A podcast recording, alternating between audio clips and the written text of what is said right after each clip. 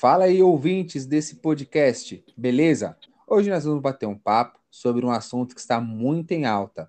É uma tal de declaração de imposto de renda. E para isso, chamei um cara que sempre me ajuda no tema, o Gustavo. Fala aí, Gu. Fala, Aleph. Então, primeiramente, queria agradecer aí a participação, espero contribuir bastante sobre o tema e com os ouvintes. Gu, primeiramente aí, muito obrigado por ter aceito o convite. E antes de tudo, se apresenta aí. Quem é você? Qual é a sua formação, especialização? Fala um pouco mais. Perfeito. Bom, então eu sou contador de formação desde 2018. É, eu também atuo no mercado financeiro, então acredito que esse link entre a declaração de imposto de renda e os investimentos, que é o foco aqui dos seus ouvintes, a gente vai conseguir trazer com muita lucidez. Bacana. E, Hugo, é o seguinte, eu entro lá no site do Valor Investing, no invest.com, no Infomoney, e onde que eu vejo, cara, falar dessa tal de declaração de imposto de renda. Mas o que é isso? Como que funciona essa declaração? Perfeito. Então, a declaração de imposto de renda é uma obrigação que a gente precisa enviar para a Receita Federal e a declaração que a gente faz anualmente é de ajuste, tá? Então, no decorrer do ano, o contribuinte ele já vai auferindo o imposto devido de acordo com a renda dele. Isso se ele for é, contratado pelo regime CLT. Quando ele é autônomo, empresário, a forma de tributação é um pouquinho diferente. E aí é na declaração de imposto de renda que é auferido de fato se o contribuinte terá imposto a pagar, a restituir ou se o que foi retido dentro do ano já está correto. Ah, bacana. E o é o seguinte, vamos supor, né?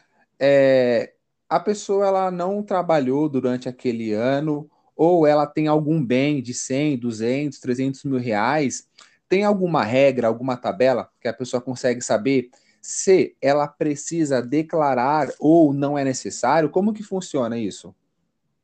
Claro, perfeito. Então a receita ela elenca alguns tópicos para saber se você precisa, tem a obrigatoriedade de declarar ou não. Se você não se incluir em nenhum destes tópicos, você não precisa declarar. Em um que seja, aí já precisa declarar, tá? É, eu vou elencar aqui os tópicos, os principais, os mais importantes, e só trazendo um ponto que é importante, se caso você não se elencar em um destes tópicos e for facultativo, né, ser isento da entrega da declaração, você pode entregar ela de forma facultativa. Isso é, não impede da entrega da declaração em si, tá? Então, é, quais são é, essas obrigatoriedades, esses itens que é, elegem ali a obrigatoriedade? Primeiramente, contribuintes com rendimentos tributáveis acima de R$ 28.559,70, esse rendimento é anual. Pessoas com rendimentos isentos não tributáveis ou tributáveis exclusivamente na fonte, acima de 40 mil reais. E aí, nesse caso, se enquadra é, os autônomos, os empresários que receberam rendimentos da empresa acima de 40 mil reais. Tá? Então, é, uma pergunta que eu recebo com bastante frequência é justamente a questão se a pessoa tem um CNPJ, ela precisa fazer a declaração. E não necessariamente. Se ela recebeu Boa. acima de 40 mil reais, aí precisa pela empresa. Agora, se ela não então é o CNPJ que vai tornar ela elegível, tá? É, outro ponto seria justamente a posse de bens acima de 300 mil reais. Então, se você tem é, um patrimônio imobilizado acima de 300 mil reais, você precisa fazer a declaração. Se você passou a condição de residente no Brasil em qualquer mês, né, durante o ano de 2021 também, tá? Então, é, tem muitas pessoas que acabam dando saída definitiva do país e depois retornam para o país, precisam é, entregar a declaração, ainda que não tenham nenhum tipo de movimentação. E a mais importante, acredito, é que se você fez alguma operação em bolsa de valores, tá? Então, ainda que você tenha um real investido em bolsa de valores, é, isso condiciona a obrigatoriedade da entrega da declaração. Bacana. Igor, é, esse ponto aqui, esse tópico é bem importante.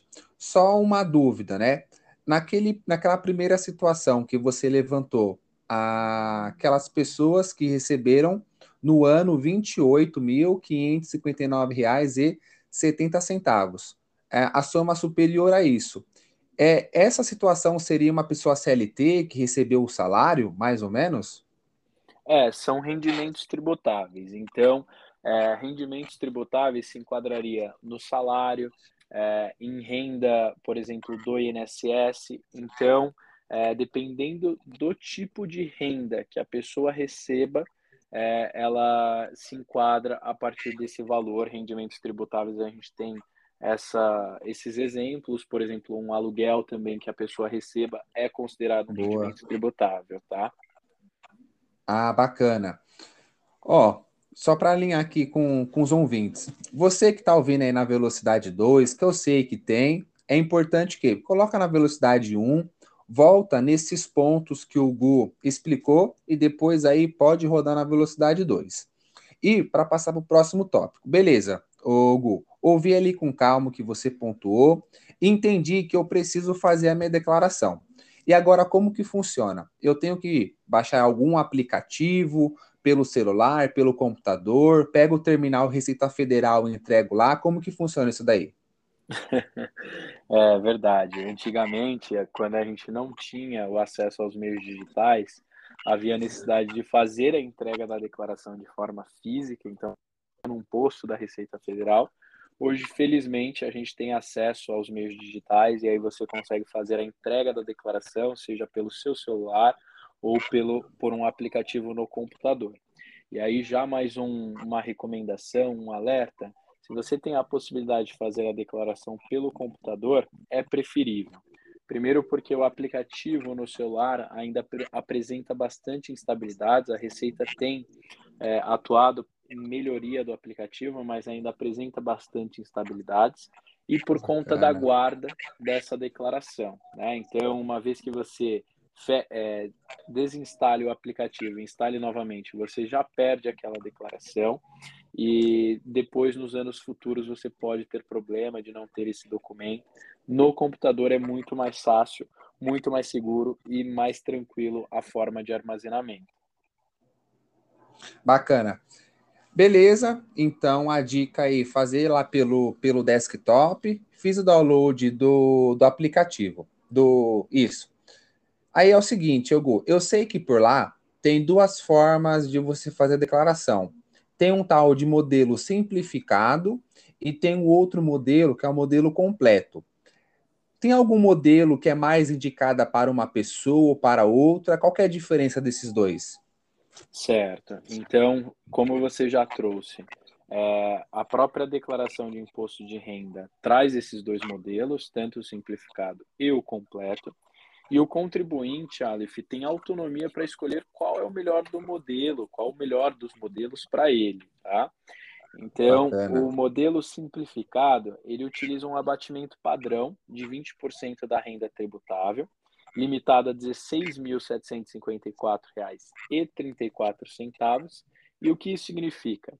Que ali, trazendo a sua renda tributável, a própria Receita considera que você teve despesas dedutíveis de 20% e já abate isso na sua declaração. No modelo completo, não há um limite específico, então é considerado todos os valores de despesas dedutíveis que o contribuinte teve no decorrer do ano, calendário. Então, a, o modelo simplificado é mais é, utilizado por pessoas que não têm bastante despesas dedutíveis e o modelo completo aí já são pessoas que utilizam né, é, de despesas dedutíveis, como despesas escolares, despesas médicas e, e, uma outra infinidade de despesas que são consideradas despesas dedutíveis. Show. Um ponto que, que é importante perceber aí, turma, que é o seguinte, né? Então, nós percebemos que o modelo simplificado, como já fala o nome, você faz ali, já tem aquela simplificação. E o modelo completo é mais voltado aí para um planejamento tributário. Gu, aí é o seguinte, vamos supor, é, se no próximo ano, 2023, eu quero ter uma redução da minha carga tributária, esse planejamento já começa agora. Porque, pelo que eu entendo, o que você vai pagar de imposto de renda, o planejamento começou no ano passado. Isso é sempre um ano anterior, ou, por exemplo, se eu tiver alguma despesa dedutível que eu contribuí em 2022, eu já consigo abater agora ou no próximo ano, como que é? Não, bom ponto, Aleph. Acredito que o planejamento tributário, quanto mais cedo iniciar, melhor. Porém, relacionado à declaração de imposto de renda, é sempre referente ao ano calendário anterior. Então, atualmente Boa. nós estamos em 2022, a declaração é referente ao ano calendário de 2021 todos os eventos que ocorreram no ano de 2021, você co consegue colocar em sua declaração do ano de 2022 somente quando for é, realizar o, o exercício de 2023 no ano que vem. Bacana. E dessas despesas dedutíveis, você consegue informar, por exemplo, ah, é, cortei o cabelo, posso deduzir do meu imposto de renda? Ou, por exemplo, ah, gastei com educação, com uma graduação. Tem algumas despesas, Gu? Quais que eu posso deduzir, quais que eu não posso? Certo. Sim, existem algumas despesas específicas que a Receita Federal permite a dedução do imposto de renda.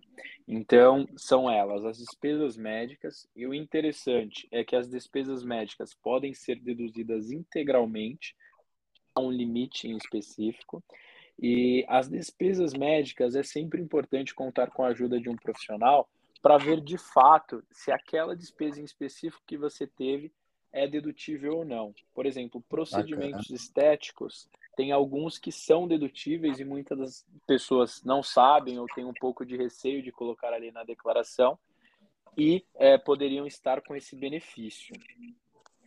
Outra despesa, Aleph, é com educação, porém aí tem um limite anual de R$ 3.561,50 por pessoa.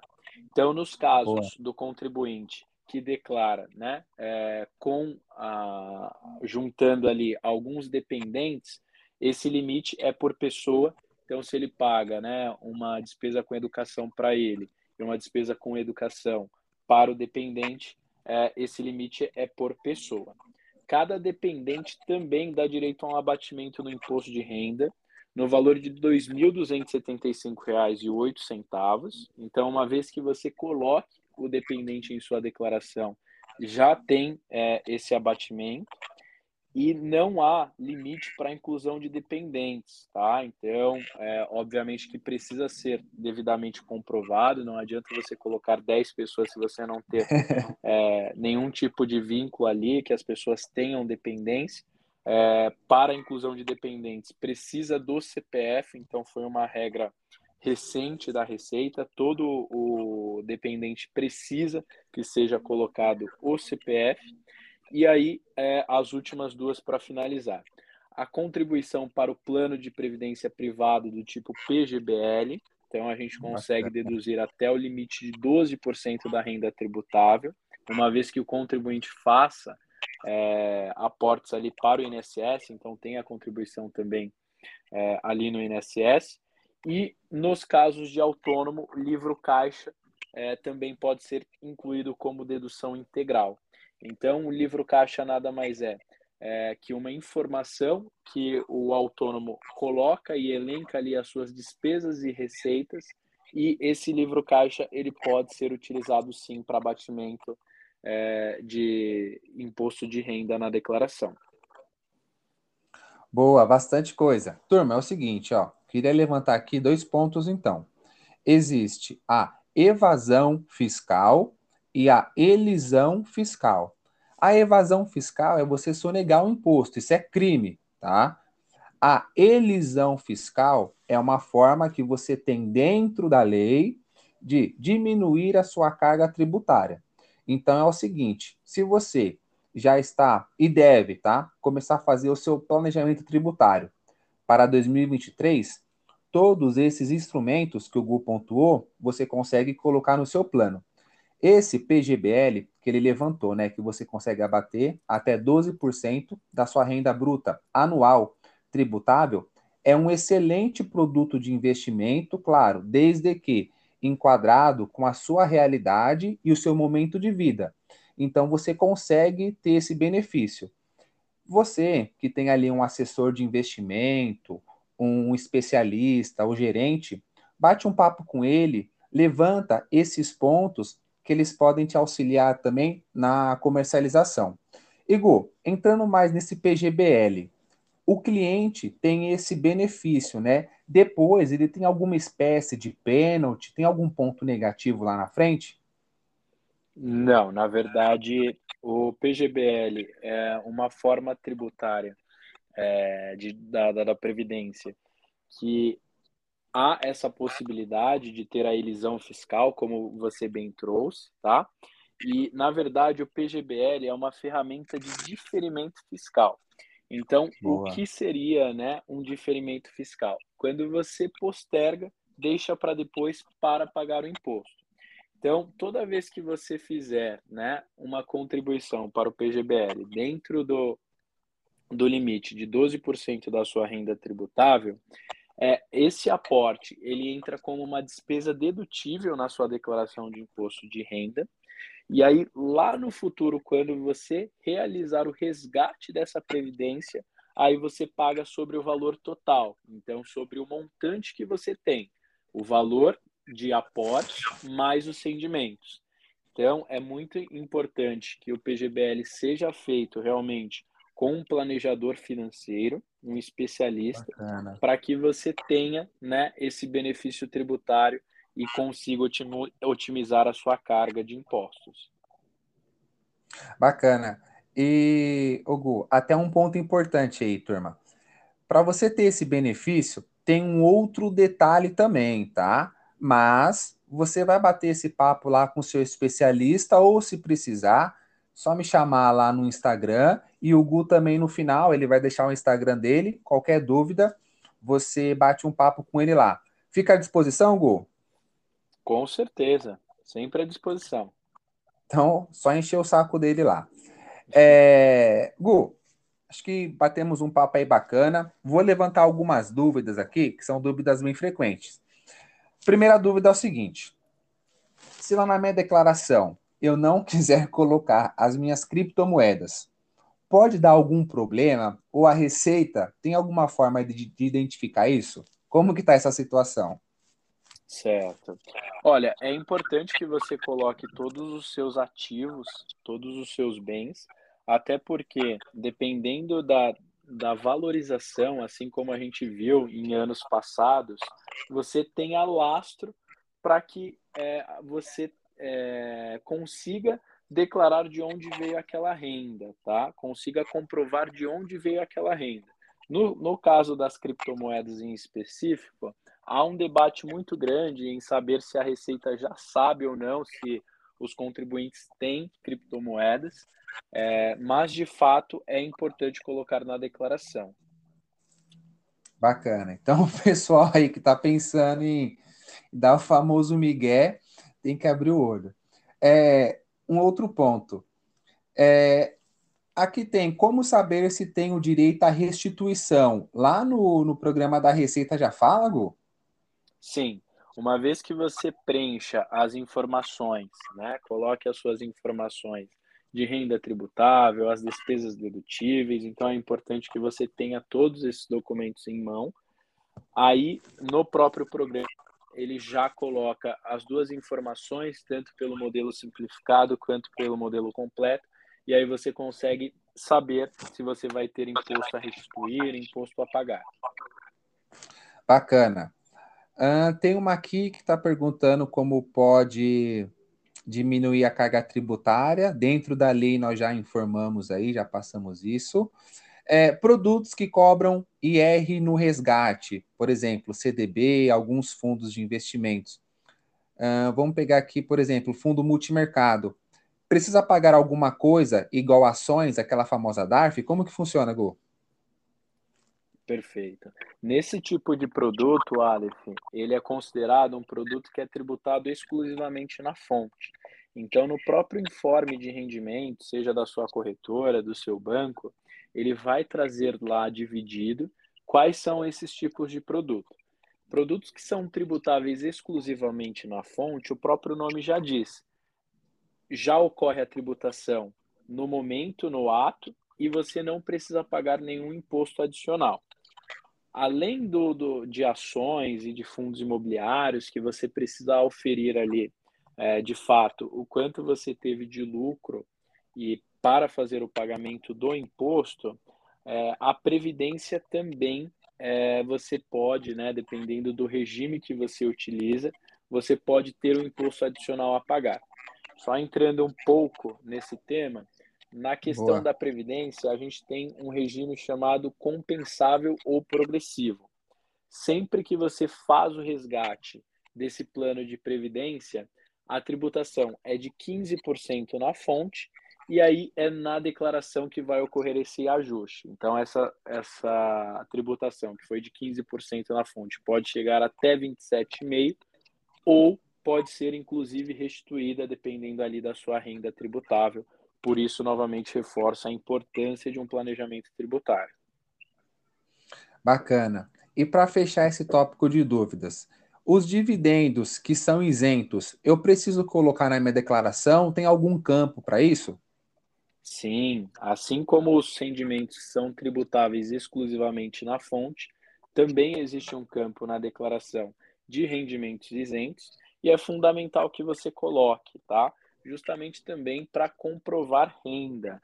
É, uma vez que você tenha uma renda muito elevada com esses dividendos, por mais que eles sejam isentos, é preciso declarar que aí você tem lastro e consegue comprovar a renda que você tem. Bacana, esse é meu caso. Minha renda de dividendos é bem elevada, turma. Aí, se não colocar, vai dar problema. Ô, Gu, é, para fechar, então, nós batemos esse papo, levantamos esses pontos. Importante, é, hoje, a, a investimentos em bolsa está super em alta. Então, você que comprou aquele lotezinho lá, né, daquela empresa no topo, e hoje está tomando 30, 40, 50% aquele famoso ferro, precisa declarar, mesmo com prejuízo. Correto, Gu? Corretíssimo. Ainda Bacana. que você tenha apenas um real em bolsa de valores, então comprou aquela ação no fracionado, comprou aquela única ação, é, apenas um real investido já te condiciona a obrigatoriedade de declarar é, a, declarar e realizar a declaração de imposto de renda. Show! Gu, Deixa aí seu recado final e como nós te encontramos nas redes. Perfeito. Então, o recado final é justamente ter bastante atenção. É, se você for fazer o preenchimento da sua declaração sozinho, é, para declarações mais complexas, sempre é recomendado o auxílio de um profissional. E eu fico à disposição para tirar dúvidas. Vocês conseguem me, me encontrar no Instagram, arroba Bandeira e fico à disposição é, para todos os ouvintes e para toda a turma aí do, do Nascimento Ilustra. Valeu, Gu. Novamente, muito obrigado aí pelo tempo disponibilizado. Turma, espero que vocês tenham gostado. Compartilhe aí no grupo da faculdade, grupo da família. Qualquer dúvida, só chamar lá no PV. Tamo junto, valeu!